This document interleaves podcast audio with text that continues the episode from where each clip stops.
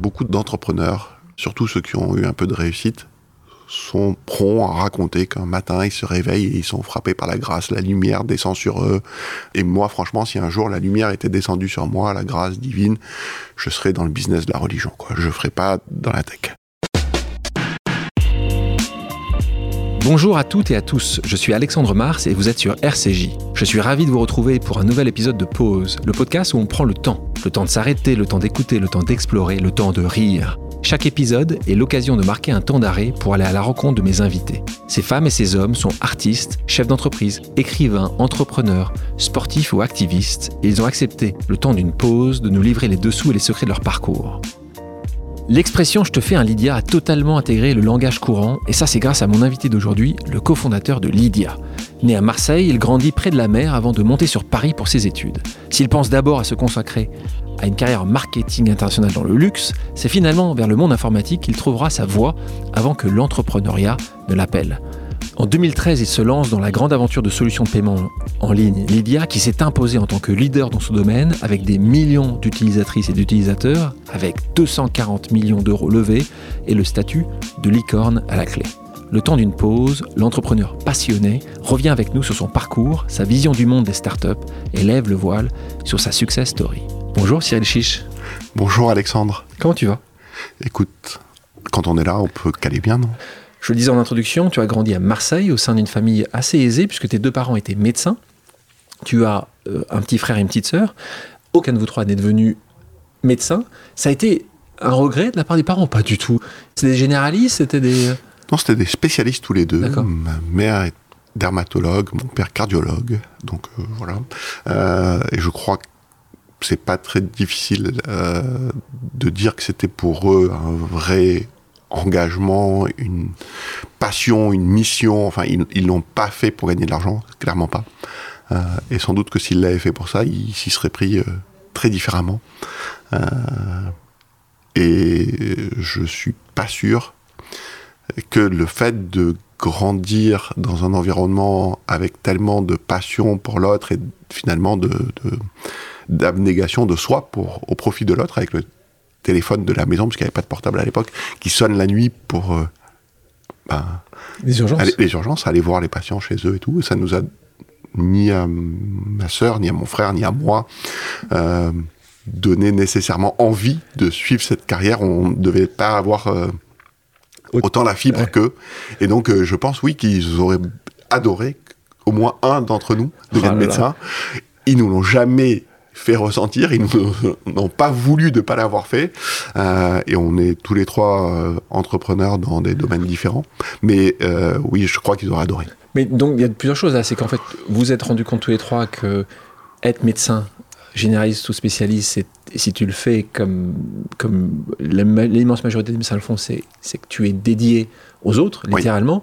Donc un petit peu moins à ta famille, ce qui faisait quand même, ils étaient quand même très souvent avec les patients. La chose la plus essentielle n'était pas forcément que vous, c'était aussi euh, leur travail qui était. Euh, Alors non seulement ça m'a marqué, mais ça m'a marqué très jeune. je vais te raconter euh, une histoire qu'on m'a racontée, parce que je ne m'en souviens plus, j'étais tout petit, j'avais 5 ans.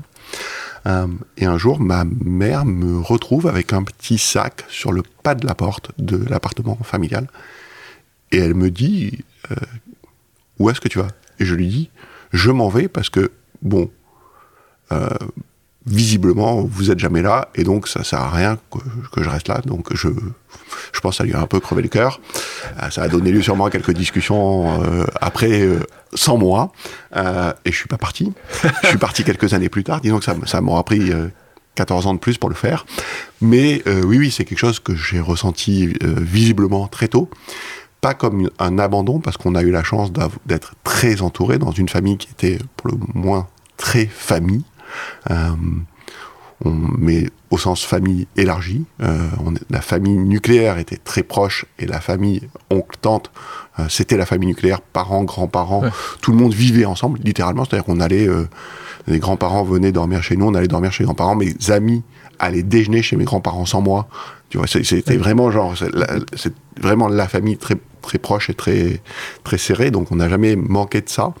Euh, mais c'est entendu que c'était des, pour nous, c'était un métier qui nécessitait que tu t'abandonnes véritablement, non pas à l'autre, mais à chacun des autres.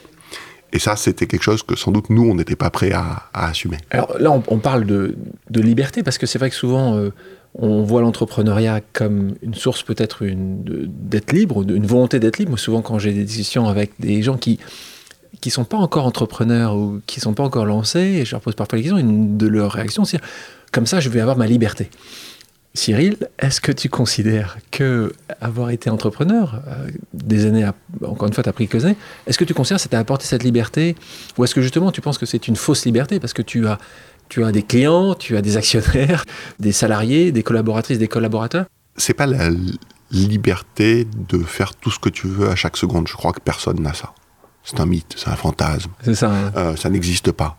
Euh, ou alors, si ça existe, mais à une période où tu ne t'en rends pas compte. Quand tu es jeune et insouciant et que tu es effectivement en train de dire tiens quelle est la prochaine bêtise que je vais pouvoir faire? Mais tu n'en as pas conscience à ce moment-là euh, et encore et donc cette liberté là c'est la liberté de faire des choix forts structurants en toute conscience et en toute euh, autonomie. Je peux décider de prendre une décision qui va engager euh, véritablement, pas simplement moi, pas simplement quelques personnes, mais voilà, quelque chose de plus qui me dépasse.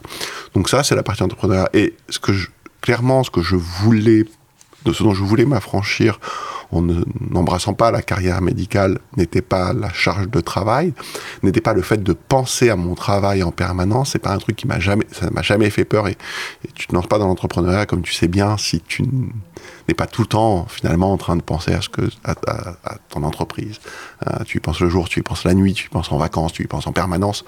de la même manière que tu penses à ta famille quand tu travailles. Et les gens qui disent moi j'ai parfaitement cloisonné les deux je pense que c'est un peu comme les gens qui ont une autre vie sur Instagram, quoi.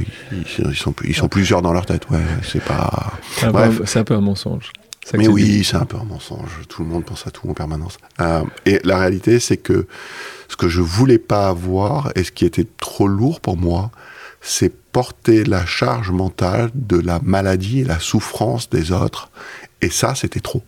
Enfin, moi, je me sentais pas prêt. Je, je, croyais que c'était, je voyais l'impact que ça avait sur la psychologie et sur le, moral de mes parents quand euh, quand quelqu'un euh, décédait, quand tu, le voyais tout de suite, quoi. C'était, tu, tu, le voyais de manière euh, sans, il n'y avait pas besoin de le dire, tu le ressentais très fort.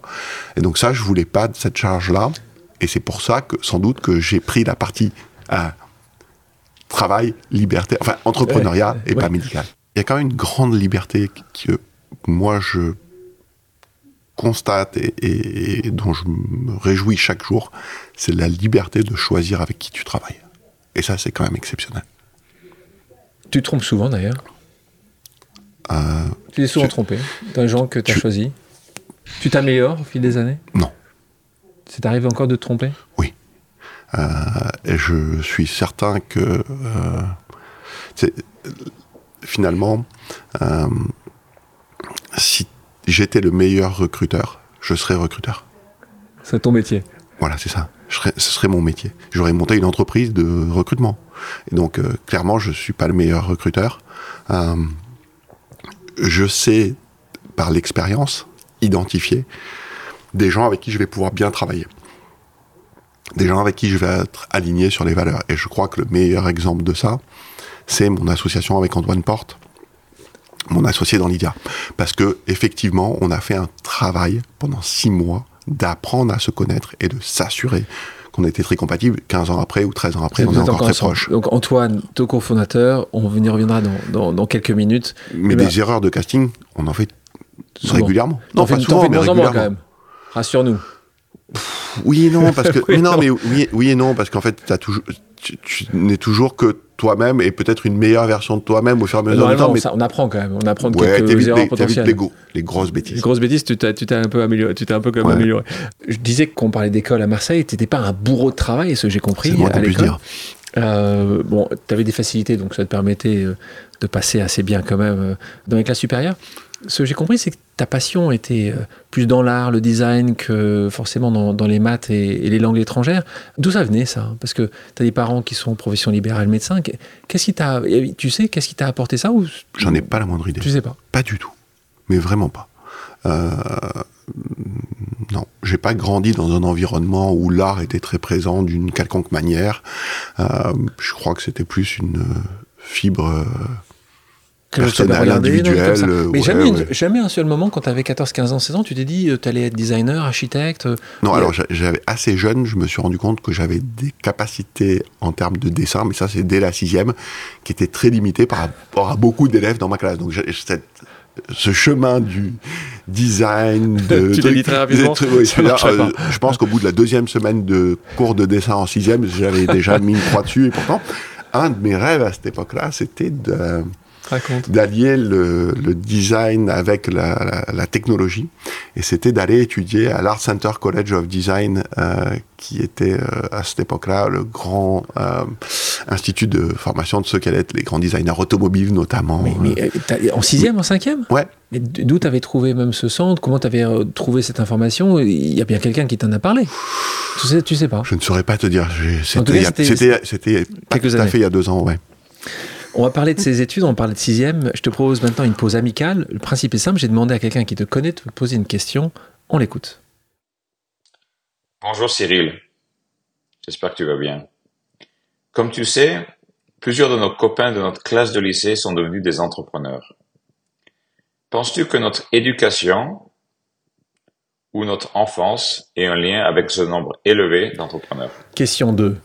Stéphane Bancel, donc euh, président, directeur général de Moderna, qu'on avait eu ici il y a quelques semaines ça, une personne que j'adore, qui est euh, pour moi un, génie et qui fait beaucoup de choses pour la santé. Tu parlais de tes parents tout à l'heure, il fait beaucoup de choses, en particulier pour l'oncologie. Il a travaillé évidemment sur, euh, sur ces sujets euh, de Covid, mais il travaille essentiellement aujourd'hui sur l'oncologie avec euh, beaucoup de choses très positives dans le futur. Donc écoutez, si vous voulez connaître ou, ou, apprendre des choses sur l'oncologie, sur tout ce qui est cancer, je conseille cet épisode avec Stéphane Bancel, qui, et ça c'est incroyable, était à Marseille, on reconnaît son petit accent, toi on l'entend de moins en moins, et toi, mais Stéphane on l'entend encore un peu, il était à Marseille dans le même dans le même bahut. Oui, même dans la même classe. On, a, fait, oui, oui, pas mal de classes ensemble dans le secondaire. Euh, lui et, comme il le disait très bien, d'autres entrepreneurs. Donc c'était effectivement, euh, c'est d'autant plus étonnant qu'à l'époque, peu de gens étaient entrepreneurs. Vraiment, il y avait des gens qui reprenaient la boîte de leurs parents. Euh, c'était le cas d'aucun d'entre nous puisque aucun de nos parents avait des entreprises qu'on pouvait euh, même espérer reprendre. Ça a été le cas de quelques-uns, mais, mais pas cette bande-là. Euh, et on a tous créé des entreprises. Euh, alors, pour certains, ça a pris un peu plus de temps, pour d'autres, ils l'ont fait tout de suite, ou assez vite. mais c'est vrai qu'il y a une chose qui est assez évidente, c'est qu'il y a quelque chose de quand même une fibre commune dans la manière d'adresser euh, les sujets euh, qu'on voit dans la société et cette envie d'aller euh, chercher des solutions à des problèmes. Et ça, clairement, oui, c'est quelque chose qui vient de cette éducation-là, de cette éducation et, d'aller. Oui, alors quand, dit, quand éducation, il faut comprendre. Hein. Là, tu es chez les jésuites, donc Stéphane nous en avait parlé. Donc l'éducation, c'est que c'est que Là, tu rentres dans un monde très nouveau pour toi, parce que tu rentres en sixième, dans un monde où toi, tu viens du public. Absolument. Euh, tu n'es pas, euh, sans le cacher, de confession chrétienne. Euh, et donc, tu te retrouves dans un monde absolument nouveau pour toi. Et la question est là, est-ce que tu penses que cette éducation jésuite a participé à cette volonté d'entreprendre ou pas du tout? C'est juste c'est juste étonnant, bizarre que quatre d'entre vous, plusieurs d'entre vous ont extrêmement bien réussi, mmh. venant de Marseille, ce qui est, encore une fois, on n'est pas dans le. Non, c'est clair. On n'est pas dans, de Paris. Non. Euh, je crois que ça a contribué, mais je crois aussi que cette éducation jésuite, euh, elle ne vient, comme toutes les éducations, que renforcer quelque chose qui est déjà là. C'est la fameuse euh, théorie de Nietzsche qui est que tu ne peux jamais être que la meilleure version de toi-même. Tu vois, tu ne peux pas être autre chose que toi. Et donc, si tu n'as pas ça en toi, tu peux faire toute l'éducation de tout ce que tu veux. À la fin, tu l'auras pas, quoi. C'est d'ailleurs d'autant plus intéressant que tu dis ça parce que tu ne deviens pas entrepreneur du tout à la sortie euh, de ton lycée ou ton école, puisque ça, tu vas attendre des années et des années de, salariat. Hein. Mhm. Stéphane, c'est exactement la même chose. Hein. Vous avez mhm. attendu, vous n'êtes pas lancé. Peut-être ce serait différent aujourd'hui, quelques années plus tard, mais en tout cas à l'époque, tu rentres, donc là, tu as le bac en poche, tu pars à Paris, ça y est, tu, hop, je te vois, tu prends le train, tu vas à Paris, là, tu vas euh, passer tes études à l'IEG, euh, et là, tu te dis, il y a deux sujets, pour toi, tu dis la finance ou le marketing, hein, c'était un peu ce que tu disais comme possibilité. L'école de commerce. L'école de commerce, classique. L'école de commerce, finance, euh, marketing à l'époque. Grand corporate en tout cas. Et là, en fait, ça se passe pas, ça se passe pas comme ça. Euh, pourquoi ça se passe pas comme ça? Parce que euh, les stages n'étaient pas rémunérés, parce que c'est pas ça qui t'intéresse, parce que tu trouves autre chose qui, que tu trouves plus passionnant? Ça, m'intéresse, ça me passionne. J'adore le sujet, mais euh, j'avais eu la chance de pouvoir, grâce à mes parents, faire ce cycle multinational qu'on appelait à l'ISG, qui faisait un tour du monde pendant la seconde année. Et donc cinq mois aux États-Unis, à New York, cinq mois en Asie à une période qui était très particulière dans notre histoire euh, contemporaine, qui est euh, les quelques années qui ont suivi la chute du mur de Berlin, le démantèlement de l'URSS, euh, l'ouverture aussi de la Chine, et donc la fin de Hong Kong anglais. Et donc j'ai vu tout ça à un âge qui était, tu vois, j'avais 20 ans, et donc je, soudainement, c'était la mondialisation heureuse. Alors, si on regarde l'actualité aujourd'hui, on sent bien que ça s'est un peu renversé comme sujet, mais à l'époque, c'était vraiment ça. Et il était possible, pour la première fois depuis des décennies des décennies des décennies, au moins la Première Guerre mondiale, pour des jeunes Français d'aller parcourir le monde de manière euh, relativement simple, alors onéreuse, mais simple, et euh, sans danger. Euh, et ça, c'est exceptionnel, parce que, évidemment, ça confronte à l'altérité, à la culture, à, des, et ça t'oblige à l'autonomie. Parce que tu te retrouves dans des environnements qui sont pas hostiles d'un point de vue sécuritaire, mais hostiles d'un point de vue culturel. Nouveau, clairement, c'est complète. Mais tu vois, tu arrives à l'époque, il n'y a pas d'internet, il n'y a pas d'Airbnb, il n'y a rien. Tu arrives à New York, il faut que tu trouves un appartement bon bah il faut acheter le journal, des petites annonces et se mettre dans une cabine téléphonique et appeler des gens quoi. Bonjour, je parle pas anglais, je, veux bien louer votre appartement. Voilà, voilà. tu, dois te débrouiller quoi. C'est la débrouille en fait. Et tout comme ça, une fois que tu as l'appartement, il faut que tu fasses installer la ligne téléphonique, tu vois, parce qu'il n'y a pas de, a pas de choix et, ainsi de suite. Et donc tout est à la fois bien quand même un peu encadré par la partie scolaire, mais et donc la troisième année c'est un stage toute l'année avec des cours le week-end. Et moi je évidemment postule à toutes les boîtes du luxe et de la mode euh, qui ont un peu un nom et j'envoie des, lettres de motivation et des CV manuscrits évidemment euh, à l'époque quoi. Euh, les lettres de motivation, les CV je les quand même pas mais et là j'ai quelques entretiens qui se passent bien et on me propose des stages non rémunérés. Et là, bon, finalement, la loi s'est transformée pour que ça devienne interdit plus tard, et la preuve que ça n'avait pas beaucoup de sens. Mais à l'époque, c'était toutes ces maisons-là considéraient que c'était la chance que tu avais, la chance de l'étudiant de faire incroyable de pouvoir. Et moi, je m'étais dit, si on me rémunère pas, c'est quand même faire faire des tâches qui n'ont aucune valeur et faire des cafés dans une grande maison de luxe ou faire des cafés n'importe où, ça m'intéresse pas. Et donc, il faut que je trouve un autre stage. Et là, par tout un tas de, comme toujours, de réseaux, de connexions, je finis par me retrouver dans une entreprise informatique, mais une entreprise de cinq personnes qui venait de se monter. Donc, mm. j'étais pas entrepreneur, mais j'étais clairement dans la startup. à l'époque, on n'appelait pas une startup. Donc, on est, ça s'appelle Nirtech. C'est un éditeur spécialisé dans le stockage de données, hein, c'est ça? Donc là, mais qui commence, hein On est bien loin, on est bien loin du luxe là. Hein ah oui, je te confirme. Là, on est bien loin. Mais pour toi, c'était important euh, d'être payé, c'était important. C'était indispensable. C'était indispensable. Ah oui. Bah, c'était indispensable parce que tu en avais besoin. Non, non, c'était. Parce que tu considérais que ça t'avait, c'était, quasiment insultant de demander du travail sans être rémunéré? C'était tout à fait la deuxième partie, puisque comme tu l'as compris, j'avais la chance d'avoir une famille qui venait de financer une année à l'étranger euh, à, à, grands frais. Et donc, ils auraient pu financer un peu plus et ils l'auraient fait, même si ça leur avait demandé des sacrifices, ce qu'ils ont toujours fait. Alors, Nirtec grandit, ça se passe plutôt bien. Ils te gardent. Ouais. Ça aussi, c'est un point important. Ouais, hein, le stagiaire qui reste. Ouais. Là, tu restes une année, deux années, trois années. Ils t'envoient aux États-Unis. Donc, Ouais. euh, à ce moment-là, tu savais un peu mieux parler anglais. Donc, c'était plus simple pour, C'est pour pouvoir trouver ton, ton appartement et, et mettre ta ligne téléphonique. Et donc là, ça fait quoi 7 ans Euh, 7 ans chez eux. Mhm. Ça, se- ça se termine mal. C'est quoi le- L'explosion de la bulle Internet. Ouais, c'est ça. Ouais. Que là, on est en 2001, donc, euh, Ouais. donc euh, vous avez, ils avaient levé de l'argent. Tu avais vu de près ce qui se passait ou vous n'avez pas levé d'argent? Comment ça se passait? Beaucoup d'argent levé. Beaucoup d'argent levé. Beaucoup d'argent levé. Finalement, euh, il a été décidé lors d'un Conseil d'administration de se séparer du dirigeant fondateur et le la recherche et le CEO qui a été trouvé pour le remplacer a expliqué aux administrateurs qu'il fallait vraiment des Américains quoi. Et donc ils ont décidé de licencier toute l'entreprise. 100% de l'effectif. Donc, 100%. 100% de l'effectif, dont, dont moi évidemment, puisque je faisais partie de cet effectif-là. Euh, et alors ça a été fait d'une manière qui était plus ou moins bien, mais on, on s'en foutait il y a longtemps. Tu étais encore à Euh, New York à ce moment-là. Hein. j'étais encore à New York, mais grosso modo, on m'explique que à la fin du mois d'août, je n'aurais plus d'appartement à New York et que donc euh, bah, il fallait que je rentre à Paris puisqu'on n'avait plus besoin de moi aux États-Unis, assez logiquement parce qu'il n'y avait plus besoin de personne.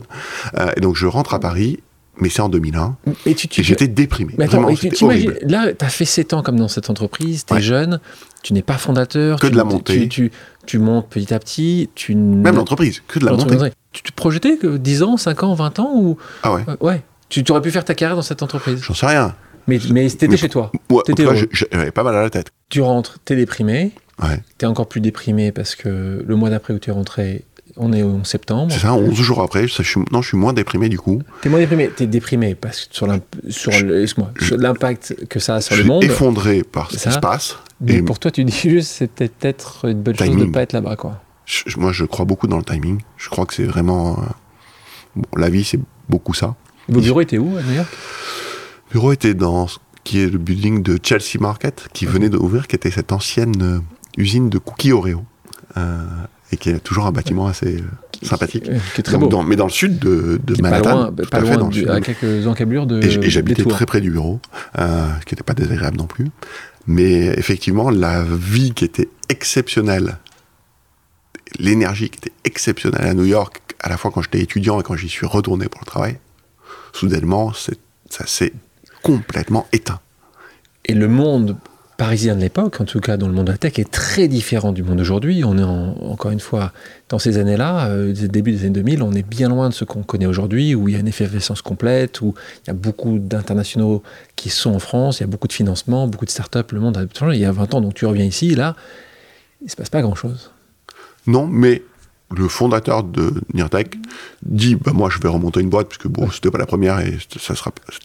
Et, et il me dit Est-ce que tu veux revenir avec Ouais. moi? Et moi, je dis Bah oui, pourquoi pas Et donc, on est reparti pour 8 ans. Donc là, cette entreprise s'appelle Avitis. Mhm. Et cette fois-ci, écoutez-moi bien, auditrices, auditeurs, c'est un logiciel d'optimisation des postes de travail. Euh, donc là aussi, euh, tu faisais dans du B2B. Euh, donc là, ça dure quelques années, de nouveau. Ouais. Là, à nouveau, tu n'es pas fondateur ou cofondateur, mais tu vois l'entreprise grandir. Là aussi, Mhm. vous, vous, vous trouvez des financements, vous grandissez, ou là, c'est avec moins de financement? Moins de financement, parce qu'évidemment, la période euh, Compliqué était moins financement. Complexe. Entre, entre post-explosion de la bulle et euh, crise financière de 2007-2008, c'était pas les meilleures années de financement. Honnêtement, il y, a- il y a eu des bonnes années, mais c'est pas celle-là, quoi. On, parlait, on en parlait tout à l'heure quand, quand euh, tu sors d'école, tu ne deviens pas entrepreneur, tu passes 15 ans euh, à travailler en Mhm. tant que salarié. Là, il se passe quelque chose. Qu'est-ce qui se passe à ce moment-là? Tu dis, pourquoi pas moi? Euh, J'ai les, outils maintenant. Euh, tu te poses une question, tu as une rencontre avec quelqu'un? Comment ça se passe que tu décides à un moment de quitter Avitis et de lancer, écoutez-moi bien, ce qui est l'ancêtre de Lydia, Drinks on Me C'est ma tournée. ah, C'était en marketing, tu avais raison, il fallait que tu fasses du marketing dans ta vie. hein. Euh, mais ra- raconte-moi ça. Qu'est-ce qui se passe là? En fait, ça, c'est, pas. Enfin, beaucoup de, d'entrepreneurs, euh, surtout ceux qui ont eu un peu de réussite, sont prompts à raconter qu'un matin ils se réveillent et ils sont frappés par la grâce, la lumière descend sur eux. Euh, et moi, franchement, si un jour la lumière était descendue sur moi, la grâce divine, je serais dans le business de la religion. Quoi. Je ne ferais pas dans la tech. Pourquoi? Bah, c'est, tellement plus valorisant. Et donc, ça c'est jamais descendu sur moi. Donc, euh, c'est toujours des processus assez lents qui se déroulent sur, euh, en l'occurrence, un an et demi ou deux ans, et où je, je me rends bien compte que j'ai fait un peu le tour du sujet et intellectuellement, je suis moins stimulé, moins excité, et, je vois bien aussi que la lenteur des euh, cycles B2B, surtout dans les grands appels d'offres qui durent des a- 18 mois, euh, commence à me peser, et que à ce moment-là est en train de se passer une révolution qui est incroyable, qui est l'arrivée de l'iPhone, et surtout, un an et demi après, l'arrivée de l'App Store. Parce que peu de gens se souviennent qu'au début, la première génération d'iPhone, il n'y avait pas de store d'app. Il y avait quelques applications qui étaient préchargées, Natif. natives. Et donc, soudainement, une nouvelle interface dont il est assez clair qu'elle va devenir l'interface de notre quotidien, ouvre des portes en grand qui dit, OK, on va tout réinventer pour cette plateforme-là. Et là, ce- c'est un appel d'air gigantesque. C'est pas que moi qui suis happé par cet appel d'air, tu vois. Et là, je me dis, OK, maintenant, tu veux faire un truc qui est dynamique, qui, est, qui va vite. Le B2C est une évidence. Et là, l'opportunité de B2C a jamais été aussi grande qu'avec cette plateforme-là. Et donc, il faut faire une app. Je suis d'accord, mais tu m'as pas répondu à la question de euh, toi, entrepreneur. Ça fait 15 ans que tu fais du salariat. Pour, oui, pourquoi mais ce moment-là? c'est- c'est du- salariat, mais c'est du salariat dans une petite boîte et très proche des f- du fondateur et compagnie. Et donc, tu Mais sais bien que c'est en toi, quoi. Tu sens, tu le savais. Tu sentais. Oui, moi j'ai été, j'ai eu la chance, jeune et, et- et souvent d'être beaucoup sollicité par des cabinets de chasseurs de tête pour aller euh, dans des grosses boîtes, notamment américaines, d'infrastructures informatiques. et... Et étonnamment, je ne suis jamais allé passer un seul entretien. Et donc ça dit quand même que tu ne te diriges pas vers une carrière corporate. Je sais quoi. quoi, tu peux aussi être, tu peux aussi avoir beaucoup euh, d'estime pour la personne qui, Et c'est le cas. qui, qui- comment s'appelait le, le- ce dirigeant de ces deux entreprises? Daniel Franchi. Donc merci Daniel. Et, et c'est le cas, absolument. Beaucoup d'estime, une grande proximité, mais au bout d'un moment, tu as besoin aussi. Il a, il, a, Toi il a bien pris le fait que quand t'es parti? Ou il était pe- peiné, déçu ou, Je, euh, je, je, cro- je crois qu'il l'a bien compris, mais je doute que ça lui ait fait plaisir. Heureusement que ça n'a pas il a- Euh, et au-delà de l'avoir fait plaisir, je pense que ça l'a un peu, ça l'a un peu blessé, Ouais. puisque euh, étonnamment, on ne s'est pas revu depuis. Tu déconnes. Non. Et, mais parce que parce qu'il parce qu'il a pas voulu te revoir ou parce que tu t'es dit? Je- je- la, la réalité, c'est que je crois que, tu vois, moi, j'ai assez de coups de fil pour essayer, Ouais. pour déjeuner ensemble Ouais, poste. bien sûr. Puis a, bon, c'est pas revenu. très personnel en fait. Ouais, et puis je crois qu'il y avait une espèce de, de, de- peut-être de filiation un Ah peu, bah oui. de peut-être. Et, et tu vois, et, T'as tué et- le papa. Ouais, un peu de ça. Mince. Euh, Mais cas, euh, mais- Daniel, mais- merci, merci, voilà, merci Daniel. Ça, ça cas- enlève rien à la. Bien sûr, et puis 15 ans à côté de lui, je suis sûr qu'il y a beaucoup de choses que tu as apprises à faire, parfois pas forcément Évidemment. toujours à faire. Donc, euh, Évidemment. donc, euh, À euh, faire et à ne pas faire. bah, Hein. pas faire. les deux, bien évidemment. sûr. Tu apprends Et- tous les jours de- de- des erreurs comme des réussites. Donc, tu, le marketeur que tu es se, se- se- se- se déchaîne et donc trouve ce, magnifique nom de Drinks on Me, donc euh, le point ME hein, que Ouais, tu avais sur le, sur le sur le qui quel pays euh, le Macédoine. Macédoine. donc c'était Drinks on Me euh, point ME. Tu avais fait une liste de entreprises potentielles que tu allais pouvoir développer à travers cette plateforme qui se lançait, qui était l'App Store, ou pour toi c'était forcément un système de paiement plus facile pour euh, les Ah bars? non. Il y avait, avais plusieurs choix Ah non, ou ça aurait vraiment pu être n'importe quoi. Ah d'accord. ça aurait vraiment pu être n'importe quoi. Et ce qui s'est passé, c'est que, euh, encore une fois, c'est un process qui prend du temps. Et puis, à un moment, euh, tu- comme tu es dans une recherche vraiment active, tu t'intéresses à ce qui se passe un peu partout, tu regardes ce qui se passe un peu partout, tu lis, tu, vois, tu te, essayes de comprendre qu'est-ce qui se passe dans le monde du mobile, des applications mobiles, ailleurs qu'en France, parce que en France, c'est entendu, il se passe rien. On vient de commencer, donc ça, ça le truc a 5 minutes. Et là, je me rends compte que en, hmm, au Kenya, les gens qui n'ont évidemment pas d'iPhone et, et pas de compte bancaire non plus, payent de manière massive avec leur euh, feature phone, avec leur, téléphone euh, 3310, euh, et une technologie très basique basée sur le SMS avec une solution qui s'appelle MPSA, qui veut à la fois dire l'argent. En Swahili, donc c'est MPSA, donc c'est la solution qui est en Afrique de l'Est à ce moment-là. Au Kenya seulement. c'est la, solution, la solution de Safaricom, l'opérateur dominant mobile du Kenya, qui appartient à Vodafone et qui transforme la société mais littéralement d'une manière euh, totale, y compris euh, sur des problèmes endémiques que la loi n'avait jamais réussi, comme la corruption, comme l'insécurité dans la rue. Parce que Donc toi, tu vois, tu vois ça? Et je me dis, waouh, nous, ça fait dix ans qu'on nous explique que demain, on va pouvoir payer avec notre téléphone, parce que ça, la réalité, c'est que des rapports de, de Gartner qui disaient, ça arrive. Et, des tests avec Nokia sur des vending machines Coca-Cola, ça fait dix ans que ça explique. Tous les ans, il y, en a, il y allait en avoir l'année prochaine. Mais bon, ça faisait dix ans que c'était l'année prochaine aussi. Et là, je me dis, waouh, ce truc est fou. Mais moi, je connais rien à tout ça. Donc, je connais rien aux applications. Je connais rien au, je suis pas tech. Je connais rien au paiement. Mais je me dis, s'il y a moyen de faire quelque chose là-dedans, c'est dingue. Et un de ces fameux amis de cette fameuse école euh, marseillaise, qui est aujourd'hui notre euh, euh, président du conseil d'administration de Lydia, et entrepreneur. Qui a monté, un, magnifique, un magnifique société de gestion qui s'appelle Sycomore. Voilà.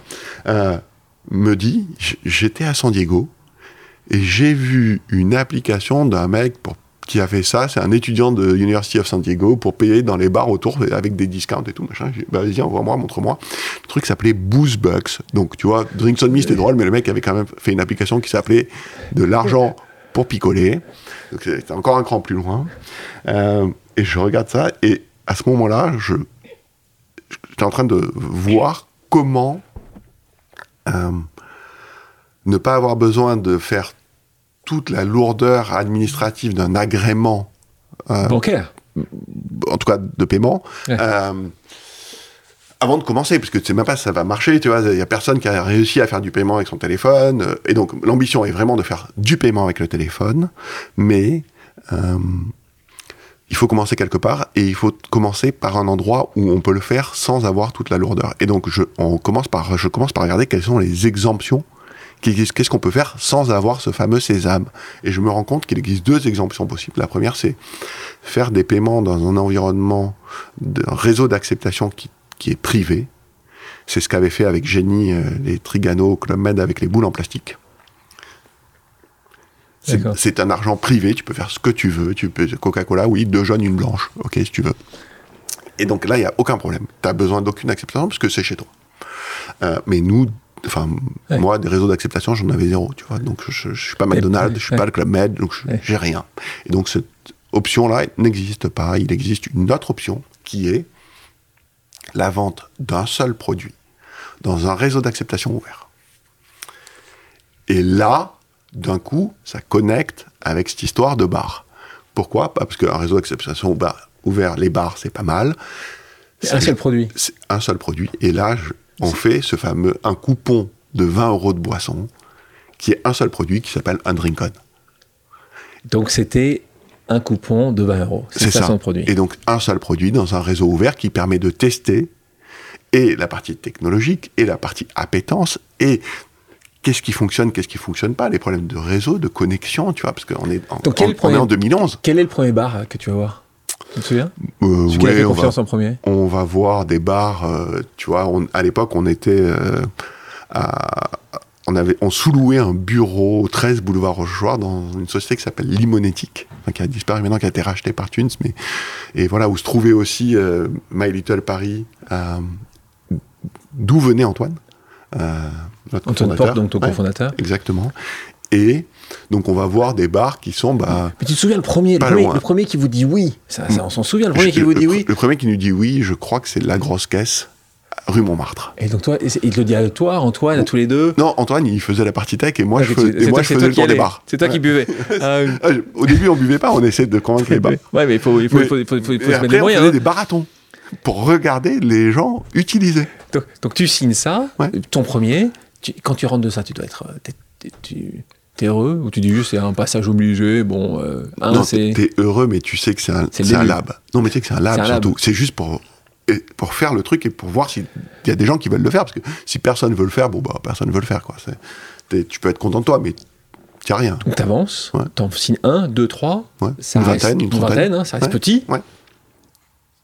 Qu'est-ce qui se passe au moment où tu dis attends, je vais pas faire ça, que ça se passe de Lydia Qu'est-ce qui c'est quoi ce- cet élément clé qui va vous passer de Drinks on Me à Lydia C'est la rencontre avec euh, avec Antoine, c'est qu'est-ce Non, s- Antoine, Et t'es c'est déjà Drinks on Me. Antoine, c'est Drinks on Me. Ouais. Et en fait, c'est que, euh, Lydia, c'était. Enfin, c'est c'est Drinks on Me. Enfin, Drinks on C'est- Me est le c'est- lab de Lydia. Drinks on Me, ça nous prend quelques mois à faire Ouais. juste pour tester. Après, on fait des marathons avec euh, des gens comme. Euh, comme, euh, enfin, tout un tas aujourd'hui des gens qui sont des devenus des entrepreneurs, le début de l'écosystème entrepreneur tech fran- euh, parisien, Euh, et, et on voit comment ça se passe, et le lendemain, on rentre au bureau et on change tout, et à chaque fois que tu ouvrais cette application, elle n'a plus rien à voir avec la veille, enfin, Donc le grand, le grand chamboulement, c'est donc ça dure quelques mois, ça, et puis on le laisse tourner, et tout de suite on commence à travailler sur Lydia. Donc on commence à travailler sur le setup réglementaire, trouver des partenaires qui veulent bien euh, nous apporter leur licence, trouver des partenaires techniques pour faire et, et faire du paiement pour tout. À quel moment l'id- l'idée de Lydia est arrivée? C'est quand tu. Au début. Au début. Donc c'est Lydia l'idée et Drinks on Me un produit Exactement. Ou l'inverse? Non, Lydia l'idée et Drinks on Me un test pour pouvoir bénéficier d'une exemption. Donc Lydia a été créée avant Drinks on Me? C'est la même entreprise. On n'a pas changé d'entreprise. On a créé une entreprise pour faire du paiement mobile. Au début, on l'a appelé Drinks on Me, et puis après on l'a Vous renommé avez Lydia. changé Lydia, d'accord. Mais-. L'intention était de faire du paiement mobile dans les commerces.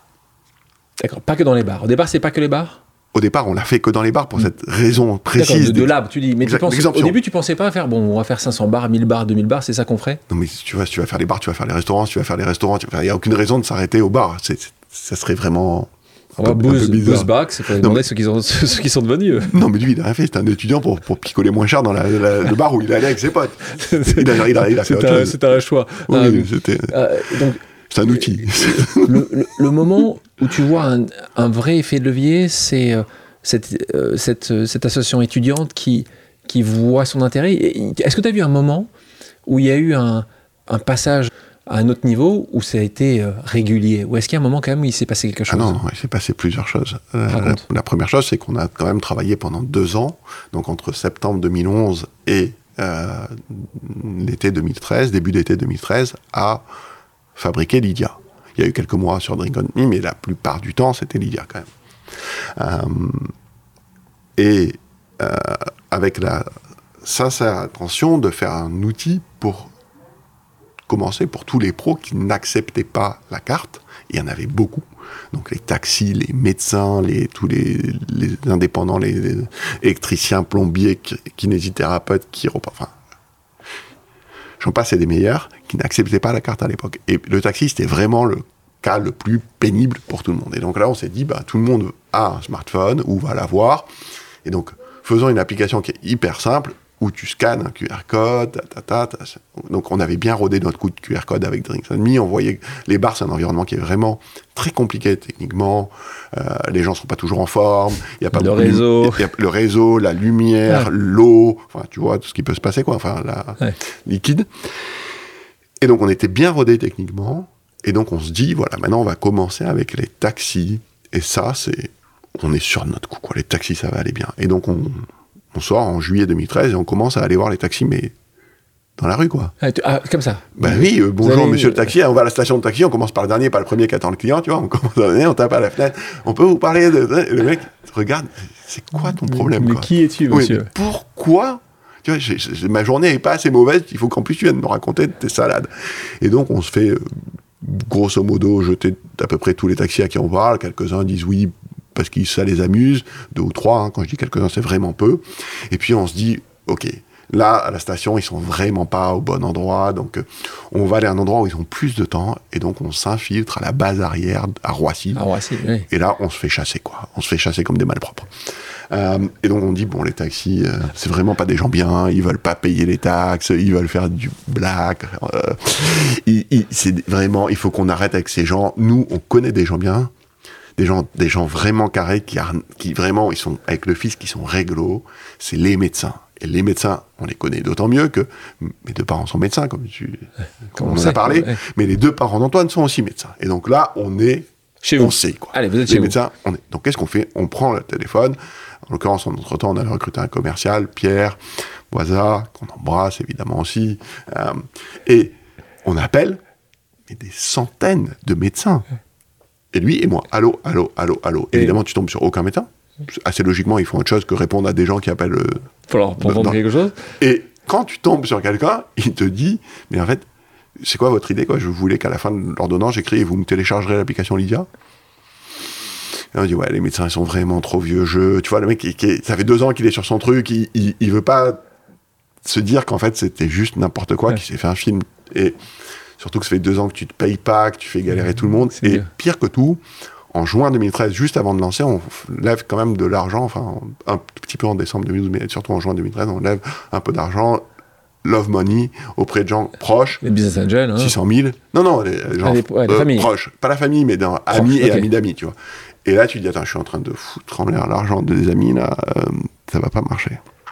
Donc, il va falloir qu'on arrête, quoi. On essaye quand même les kinés, les chiros, les électriciens, les plombiers. Non, Franchement, non, non, non, non, de, de Karim Bensila. Mais vraiment une horreur. Et là, tu es obligé de, quand même, à un moment, tu t'assois et tu dis, bon, bah, on, s'est trompé de film, quoi. Ouais. T'es pas fier, t'es pas satisfait, t'es pas, t'es pas content, mais c'est la vie. T'es trompé, t'es trompé. Euh, et en désespoir de cause, parce qu'on était un peu fou quand même, j'ai oublié de dire qu'on s'était dit que ça serait bien, en plus de l'application pour payer les taxis, de développer une fonctionnalité sur le côté qui permettrait de partager le taxi. Et donc des échanges entre particuliers. Mais tu vois, on n'avait déjà pas de clients, pas de business, personne qui voulait de notre truc, et on s'était dit qu'il faudrait vraiment une fonctionnalité complémentaire, parce que ça serait, ouais, c'est tellement logique. quoi. Ça aura tellement de succès va falloir C'était fou, c'était fou. Les gens allaient se battre pour l'avoir. Et donc, en désespoir de cause, on se dit, bon, ok, bah, les pros, c'est une erreur de casting, et allons voir si euh, Les, les particuliers. les particuliers, notamment les jeunes qui ont ces smartphones-là, et ça ne les amuserait pas, et donc on va à Epitech euh, avec Pierre et, et- et Fred, qui est toujours chez nous, euh, notre premier développeur, développeur mobile, euh, et à l'Epitech, pour leur demander, avec un petit groupe d'étudiants, si, si cette histoire de P2P, euh, d'échange entre particuliers, de partage de trucs, parce qu'ils sont colocataires, machin, ils partagent le taxi en rentrant de soir et tout, ça peut pas les intéresser. Et là, ils sont enthousiastes, et il y en a un qui dit, oui, mais moi, je suis le trésorier du BDE, et tu vois, il y a trois semaines, on a fait une soirée en sortant de boîte de nuit, on se fait piquer la recette. Est-ce qu'on pourrait pas vendre les places de soirée avec votre truc? Et Euh, là, c'est Eureka. Comment il s'appelle? Et tu t'en souviens souvenir. pas. Non, Ah, je me mais, souviens mais- pas. Et là, ah, là, là, il t'a il t'a Non, quand même. et il là, a- c'est Eureka. Merci à lui. Là, tu comprends qu'en fait, le professionnel qu'on cherchait depuis des mois, c'est lui. Pourquoi? Parce qu'en fait, tous ces gens qui nous avaient dit non avant, c'est pas parce qu'ils étaient malhonnêtes avec le fisc, vieux jeu et tout. C'est juste nous, on était des imbéciles, on n'a pas compris qu'il n'y a pas un pro qui est intéressé par un système d'encaissement qui n'a pas de payeur. En fait, ça ne sert à rien. C'est un système d'encaissement génial, mais il n'y a pas de payeur. Bon, pourquoi tu veux t'exciter, quoi? Mais là, on avait le truc parfait, parce qu'en fait, l'œuf et la poule, c'est la même personne. Le mec qui encaisse, c'est un étudiant, et pas n'importe quel étudiant, le plus populaire du campus. Pourquoi? Bah, C'est lui qui fait les soirées. Et donc, là, on lui dit, bon, on va faire un truc pour toi, on va te développer tout ce que tu veux, et ça va être fou, et en plus de ça, on va, tu peux faire de la billetterie en ligne, crois-moi, on va te régaler, et on va te donner des bières et des pizzas dans des quantités que tu n'as jamais vues de ta vie. En échange de quoi, la prochaine soirée, il n'y a que Lydia pour payer. Il n'y a pas d'autre choix. Ouais. Et donc, en deux soirées, on avait nettoyé le campus, quoi. C'est pas. Tout le, monde avait, tout le monde avait téléchargé l'application. Ouais, pas parce qu'ils voulaient payer avec leur téléphone, hein. Mais parce qu'ils voulaient aller la soirée. Ouais. Et de là, donc là, À notre campus. un autre campus. Bah oui. Et donc Pierre, là, il appelle tous les campus un par un. Ouais, on va les voir. Et c'est là où Lydia devient Ouais, et, l'application euh, reine des campus. Et oui, et, et très vite, il s'approprie. Comme finalement, c'est vraiment le paiement sur les campus, oui, dans les associations et tout, mais aussi les échanges entre particuliers. Il s'approprie tellement l'usage et c'est tellement un nouvel usage. Personne ne dit, je te fais un, euh, virement avec Lydia. Non, très vite, alors qu'on a 40 000, 50 000 utilisateurs, quelqu'un dit, ou ça se répand, je te fais un Lydia. Et là, c'est la bascule. Et ça, bascule. Euh, c'est c'est le rêve de beaucoup d'entrepreneurs qui sont dans le B2C. Oh hein, mon Dieu, que tellement. tu utilises le nom de ton entreprise pour. Est-ce que tu l'as googlé Mais Euh, non, mais et- en général, ça n'arrive qu'à des immenses entreprises qui ont déjà une grande notoriété, Toi, une base tu es pas- folle. Nous, on n'avait rien, on Ce- était 12. ce qu'on comprend ici, c'est que Cyril et Antoine n'étaient pas tellement préparés. En tout cas, avaient fait une étude de marché, en fait, en live. En fait, tu l'avais fait dans Ouais, le dur. pas d'étude du tout. Ce qu'on dit souvent, c'est que quand vous vous lancez, essayez un petit peu d'avoir une marché. Parce que là, si ce jeune de l'épithèque BDE qui n'était pas là à ce moment-là, peut-être que tu serais. Voilà, si, On aurait, heureusement, on aurait fermé. vous aurez fermé. Et c'est là où tu te dis juste parfois, quand même, le destin est quand même assez incroyable. Euh, question sur l'entrepreneuriat. Euh, En connaissant tout ça, tu dis, j'aurais dû me lancer plus tôt ou pas vraiment? En fait, je ne sais pas si je crois au, au destin au sens de fatalité, au sens où tout est écrit. Ça, non. Euh, ça fait pas partie de mon socle de croyances, mais euh, je pense que euh, les choses deviennent à un moment où tu es prêt pour les faire. Et donc, ça m'est pas venu avant, tu vois. Lydia, pour ceux qui ne connaissent pas, parce que c'est quelques millions de Françaises et de Français qui l'utilisent Mhm. régulièrement, pour ceux qui ne connaissent pas Lydia, tu expliques comment? Alors, le, clairement, le, ce qui a fait la notoriété de l'IA et, et un des usages qui est encore important aujourd'hui, c'est euh, les échanges d'argent entre particuliers, donc pouvoir se rembourser de manière instantanée, juste en connaissant le 06, de, le numéro de mobile, le 0607, de la personne qui est qu'on veut rembourser. Et donc ça, c'est quand même euh, génial. Le tout gratuitement. Euh, Puisqu'il n'y a pas de modèle économique pour, euh, Pour cette partie-là. Pour cette partie-là. Et puis au fur et à mesure du temps et par euh, ajout de fonctionnalités qui avaient du sens une connexe à l'autre, euh, bah, finalement petit à petit on se dirige vers. euh, Aujourd'hui c'est un compte courant, un livret d'épargne, possibilité de faire des investissements et Ce que je de- comprends bien, c'est une banque C'est- en fait. alors, on peut pas dire banque, parce que c'est de manière réglementaire, il faut un agrément d'établissement de crédit pour pouvoir dire banque depuis maintenant 3 ans ou 4 ans, parce qu'avant on pouvait dire banque. Bon, euh, changement de doctrine. Mais on a des agréments de l'autorité de contrôle prudentiel de la Banque de France qui contrôle les banques de la même manière qu'elle contrôle les établissements. Et donc on a un établissement de paiement et une société de financement qui nous permet de faire des crédits, mais non pas avec l'argent des clients, comme les établissements de crédit, mais avec notre propre argent. Donc c'est sur votre balance sheet, donc c'est sur votre compte, euh, votre bilan à vous. Parlons de financement. Donc euh, financement, puisque vous êtes évidemment dans le monde de la finance, de la fintech, mais Mhm. et vous-même comment vous avez été financé? Donc euh, on parlait de ces 40 000 personnes qui ont commencé à utiliser votre outil. On, voilà, la croissance a été assez rapide. euh, Non, très vous êtes- Ces, ces fameux 50 000 là sont arrivés au bout de un peu plus de deux ans. D'accord. Donc deux ans pour 50 000, c'est long. Entre-temps, on avait eu la chance quand même d'avoir un premier financement institutionnel en juillet 2014, donc un an après euh, le lancement.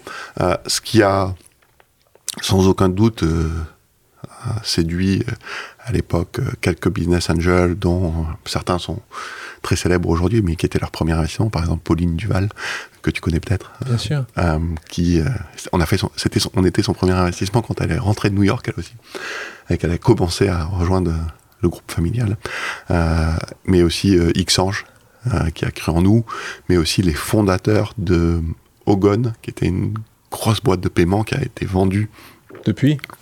Non, mais à l'époque, et ils avaient fait le plus gros exit en Europe sur les sujets de fintech. Et donc, ils- c'est des gens qui comprenaient. connaissaient vraiment bien. bien. Ouais. On n'avait pas de clients, mais ils ont cru. et, Donc, donc, on- et- et donc là, ils ont investi un peu plus de 3 millions. Là. et donc là, dans tous ces financements, donc, combien vous avez levé en tout sur toute la 240 millions. 240 millions. Ouais. C'est beaucoup d'argent. Ouais. Euh, et là, ça a été euh, des centaines et des centaines de rendez-vous. Tu me parlais tout à l'heure. de- donc, ça a été, euh, toi, de prendre euh, à chaque fois d'y aller, de te faire, la plupart du temps, euh, euh, mettre de côté en disant Ouais. ça ne nous intéresse pas. C'était Ouais. c'est 99% d'échecs pour 1% de réussite? Tu parlais d'échecs tout à l'heure Euh, C'est à peu près ça. Pas loin. Ouais, à peu près ça. Il y a eu des tours où c'était un peu, un peu mieux que ça. Parce que vous avez fait combien de fois Vous avez levé combien de fois de l'argent? Tu parles de tours C'est c'est quoi, Euh, 3, six 4 fois. fois? 6 fois Ouais. D'accord, donc c'est Six fois. D'accord, Et avec le- les derniers tours qui étaient de 100 millions, plus de 100 Le millions. dernier, c'est 100 ça? millions. Euh, et, et là, parce que vous avez euh, eu des financements pas pas que français, parce que là on parlait non, mais après vous avez Vraiment mondiaux. on parlait, on parlait vraiment des, des, des, tout à l'heure de la Chine et, des États-Unis, parce que Mhm. vous avez un très beau fonds américain qui s'appelle Axel qui vous a, qui vous a suivi, et puis une entité chinoise euh, connue, parce que c'est Tencent, Des qui, géants, euh, qui ouais. est un des géants chinois. Euh, Là-dessus, comment, comment toi tu l'as vécu euh, on, fait attention aujourd'hui euh, en particulier en Europe, euh, pour, et ça a été suite à la Covid, de faire attention que euh, les biens, les technologies européennes restent européennes. On fait très attention, en particulier euh, aux, investissements chinois. Est-ce que ça a été assez facile Est-ce que l'État français a essayé de bloquer ça Parce que vous êtes quand même dans la poche de beaucoup de Françaises et de Français? Est-ce que ça a été une discussion ou pas du tout? Pas du tout. D'accord. Pas du tout. Et on m'a souvent posé cette question de savoir si nos actionnaires chinois étaient particulièrement euh, actifs sur le business lui-même. Euh, la réalité, c'est que ce sont des professionnels de l'investissement pur et dur. Et donc, ils ne demandent rien de plus et rien de moins que leur père américain. Littéralement, rien de plus, rien de moins. Et ils sont d'ailleurs pas notre premier actionnaire. Euh, il faut savoir, Tencent explique pour, pour les gens qui sont là, c'est quand même ceux qui, qui, font le modèle de paiement un des plus utilisés ou le plus utilisé en Chine. Donc c'était pour toi. Et de fait au monde, du coup. Et donc, pour toi, c'était quand même aussi une, euh, un succès, certainement, dans le fait d'avoir ces gens qui connaissent si bien ton modèle, qui veulent vous soutenir. C'était euh, c'était un, un, acte important aussi. Donc, Alors, c'est une, c'est une constante depuis le début d'avoir eu 99% de gens qui ont fermé la porte et le 1% qui a laissé la porte ouverte ou parfois les 2% ou 3%, c'était toujours des gens qui connaissaient bien, d'une manière ou d'une autre, ce domaine-là et qui comprenaient que bien qu'on n'ait pas, et à l'époque on n'en avait pas de business model, zéro, donc notre ligne de revenus, c'était zéro aussi loin que tu pouvais regarder sur la ligne, se disait, ok, ces gens-là ont une bonne compréhension de ce qu'ils font, ils gèrent bien la boîte, ils sont frugaux, ils, font gaffe au cash, ils ont un modèle d'acquisition très peu onéreux de clients et dans des grands volumes. Encore aujourd'hui, c'est à peu près entre 100 et 150 000 nouveaux clients chaque mois avec un coût d'acquisition qui n'existe pas dans le secteur d'activité. Le coût d'acquisition moyen par client est inférieur à 1 euro. Ce qui est, combien, rappelle-nous, pour une banque classique, c'est combien? Plusieurs centaines d'euros. Donc, ok, donc ce qu'on appelle le CAC, hein, euh, dans le terme plutôt technologique, c'est le coût d'acquisition qui est là absolument. Alors, oui, on n'a pas de revenus. Ouais. Mais, mais au moins, ça coûte pas cher d'avoir des clients. Non, et puis on est en train de, comme tu l'as dit, devenir un outil présent dans la poche d'une génération. Cyril, je te propose une autre pause amicale. On en parlait tout à l'heure. C'est un de tes premiers investisseurs, Cyril Bertrand, qui est. Euh, un des patrons de Xange. Bonjour mon cher Cyril, ici Cyril d'Xange. Alors voilà ma question. Si un jour Lydia devait ouvrir des agences physiques pour toujours mieux servir ses clients, est-ce que ces agences seraient aussi innovantes, aussi nouvelles que Lydia l'a été euh, à l'époque? C'est une question qui est qu'on peut traiter de, de deux manières. Un lieu physique pour rencontrer des clients, pour échanger, pour pourquoi pas faire aussi peut-être un peu de pédagogie pour euh, expliquer les produits, parce que c'est un peu compliqué quand même le monde de la banque, tu vois, euh, pour que des gens qui ont des difficultés puissent être aidés, euh, un peu à la façon des, des, je sais pas si ça existe encore, mais des Genius Bar dans les, dans les Apple Store. Mhm. Évidemment. je confirme que ça existe encore. Hein. Il y a beaucoup de gens qui en ont besoin, je pense. Évidemment. Évidemment. Pourquoi pas? Mais bien sûr, pourquoi pas? Enfin, ah, C'est prévu c'est pas prévu aujourd'hui, mais pourquoi pas Enfin, il n'y a pas de raison de fuir le contact humain. Au contraire, tu vois, on fait cette, mais, un guichet, mais un guichet physique. Mais un lieu physique pour réaliser des opérations bancaires, euh, honnêtement, ça, c'est pas, c'est pas le sens de l'histoire et c'est clairement pas le sens de notre histoire. Merci pour la question, euh, Cyril. Mais surtout, voilà, c'est ça. On veut embrasser très fort Cyril parce que Cyril est le premier on va dire Xange, l'équipe Xange, mais notamment Cyril, puisque c'est lui qui a représenté Xange après pendant des années au bord de Lydia. Euh, c'est le premier fonds d'investissement qui s'est dit ces gens-là ont l'air parfaitement fous, mais on va leur confier une partie de notre argent, enfin de l'argent qui nous a été confié, et peut-être qu'ils vont en faire quelque chose. Et c'est des investisseurs de conviction, et ils ont fait mille paris, et ils ont montré que c'était des vrais investisseurs de capital à risque, et pour ça il faut les remercier. En effet, pour ceux qui prennent ces, risques-là, donc merci, merci Cyril et merci l'équipe d'Ixange. Euh, l'intelligence artificielle, on en parlait tout à l'heure rapidement. Par rapport à ton métier, Euh, tu vois des endroits faciles pour pouvoir l'utiliser? Tu l'utilises déjà? Tu, tu, vois ça comme un risque? Tu vois plutôt ça comme une opportunité?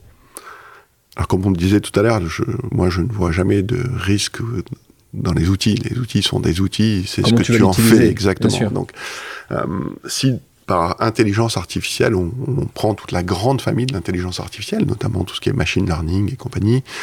Alors oui, on utilise ces technologies-là depuis au moins six ans maintenant, 5 ou 6 ans chez Lydia, notamment pour les sujets liés à la lutte contre la, fraude, liés à euh, au service client pour la détection d'intention dans les messages qui nous sont envoyés, pour la catégorisation, pour le traitement des réclamations, pour le traitement. Donc c'est des, des, technologies qu'on utilise de manière très large euh, chez Lydia et depuis longtemps.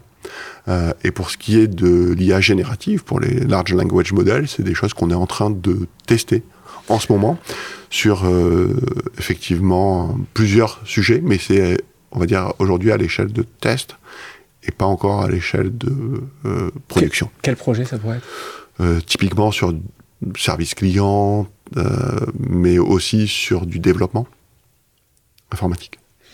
Euh, ça fait un certain nombre d'années maintenant, plus de dix ans, que tu co-diriges avec Antoine Lydia. Euh, beaucoup de questions se posent sur euh, la fin d'un chapitre. Pour toi, tu imagines encore aujourd'hui Lydia pendant 10 ans, 20 ans Tu dis, il y a un moment ou un autre, il faudra que ça soit plus indépendant, que ça soit racheté par un groupe? Ce qu'on s'est toujours dit, c'est qu'on espérait pouvoir être le début d'une très grande histoire. De la même manière que nombre de fondateurs d'entreprises n'ont jamais vu la fin de leur entreprise parce qu'elle continue à se développer longtemps après qu'ils ont disparu. Euh, et, on a pas mal à la tête avec ça. Euh, on est content d'être le. Je ne sais pas s'il y avait un monsieur qui a créé la Banque nationale de Paris et qui n'a jamais vu le groupe euh, BNP Paribas. C'est pas grave, finalement. et on utilise une, une métaphore pour ça. Chez nous, on dit qu'on construit une cathédrale. Et que comme euh, Anthony Gaudi, euh, peut-être son nom est resté dans l'histoire, mais clairement, il n'a pas vu la fin de la Sagrada Familia. Quoi. Il a vu quelques immeubles, mais la Sagrada Familia, c'est non. Qui est la cathédrale à Barcelone. Voilà. Notre ambition n'est pas de vendre Lydia. On ne construit pas Lydia pour vendre Lydia et pour faire une opération financière. Est-ce que pour autant, cette chose-là peut arriver? Parce que n'oublions pas, notre ambition, c'est de faire quelque chose, pas de faire de l'argent. L'argent est une conséquence. Et donc, si on trouve par un schéma industriel un jour une possibilité plus certaine de réussir cette ambition, alors, évidemment, si la contrepartie financière est là aussi, on le fera. Donc là, quand je vois le, schéma dans lequel vous êtes, votre force en France, euh, les acteurs potentiels, là, on est quand même dans un monde qui se, qui se structurent un peu plus dans le monde de ces néobanques, comme on mhm. les appelle, qui étaient au départ souvent indépendantes, qui sont aujourd'hui de moins en moins indépendantes. On a vu Orange qui vendait sa banque récemment. On voit des fonds américains qui viennent justement pour les acheter. On voit quasiment toutes les grandes banques françaises avoir leur banque. Ça, ça situe à peu près là. Il y a quand même des chances qu'à terme, ça soit une grande banque française ou un... un, non, tu crois pas à ça? Je, je, ne sais pas, pas, et c'est pas mon sujet. Moi, toutes les entreprises que j'ai montées, quand je les ai montées, je m'étais, je m'étais dit, parce que c'était un moyen, pas une fin, je m'étais dit, je sais à terme qui m'achètera. Je me hmm. suis planté à chaque fois parce que j'étais, c'était quelqu'un d'autre. Je les ai vendus à chaque fois, mais à chaque quelqu'un d'autre? Toi, quand tu avais créé ça, comme n'importe quel entrepreneur, avec une pression euh, peut-être de la communauté autour de, cette vente, tu t'étais dit à un moment ou à un autre, euh, tiens, j'aimerais le vendre à telle personne. Tu t'étais dit, en fait, non. Jamais. Et encore aujourd'hui, euh, j'aimerais pas le vendre. J'aimerais qu'on y arrive et que demain, ça devienne un, grand groupe indépendant. Tu penses, tu, peux être, tu penses que tu peux être indépendant? Tu ah, penses oui. Que...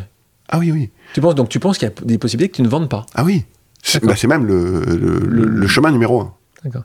Donc Tencent ne prendra pas 100%. Et je suis content de savoir ça, moi. Ouais, et ça n'a jamais été leur plan non plus. Ouais. Ça n'a jamais été leur plan non plus.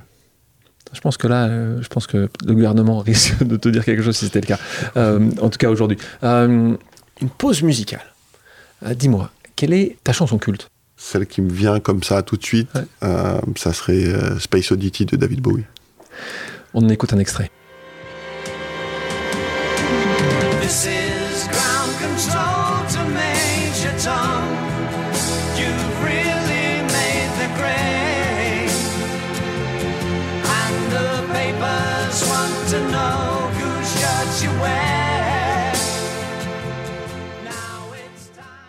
Cyril, merci d'avoir accepté mon invitation. Merci Alexandre. Merci à tous d'avoir pris le temps de faire une pause avec nous sur RCJ. J'espère que l'émission vous a plu, inspiré ou fait réfléchir. Si c'est le cas, je compte sur vous pour soutenir Pause sur radio-rcj.info ainsi que sur toutes les plateformes d'écoute. À bientôt sur RCJ pour un nouvel épisode de Pause.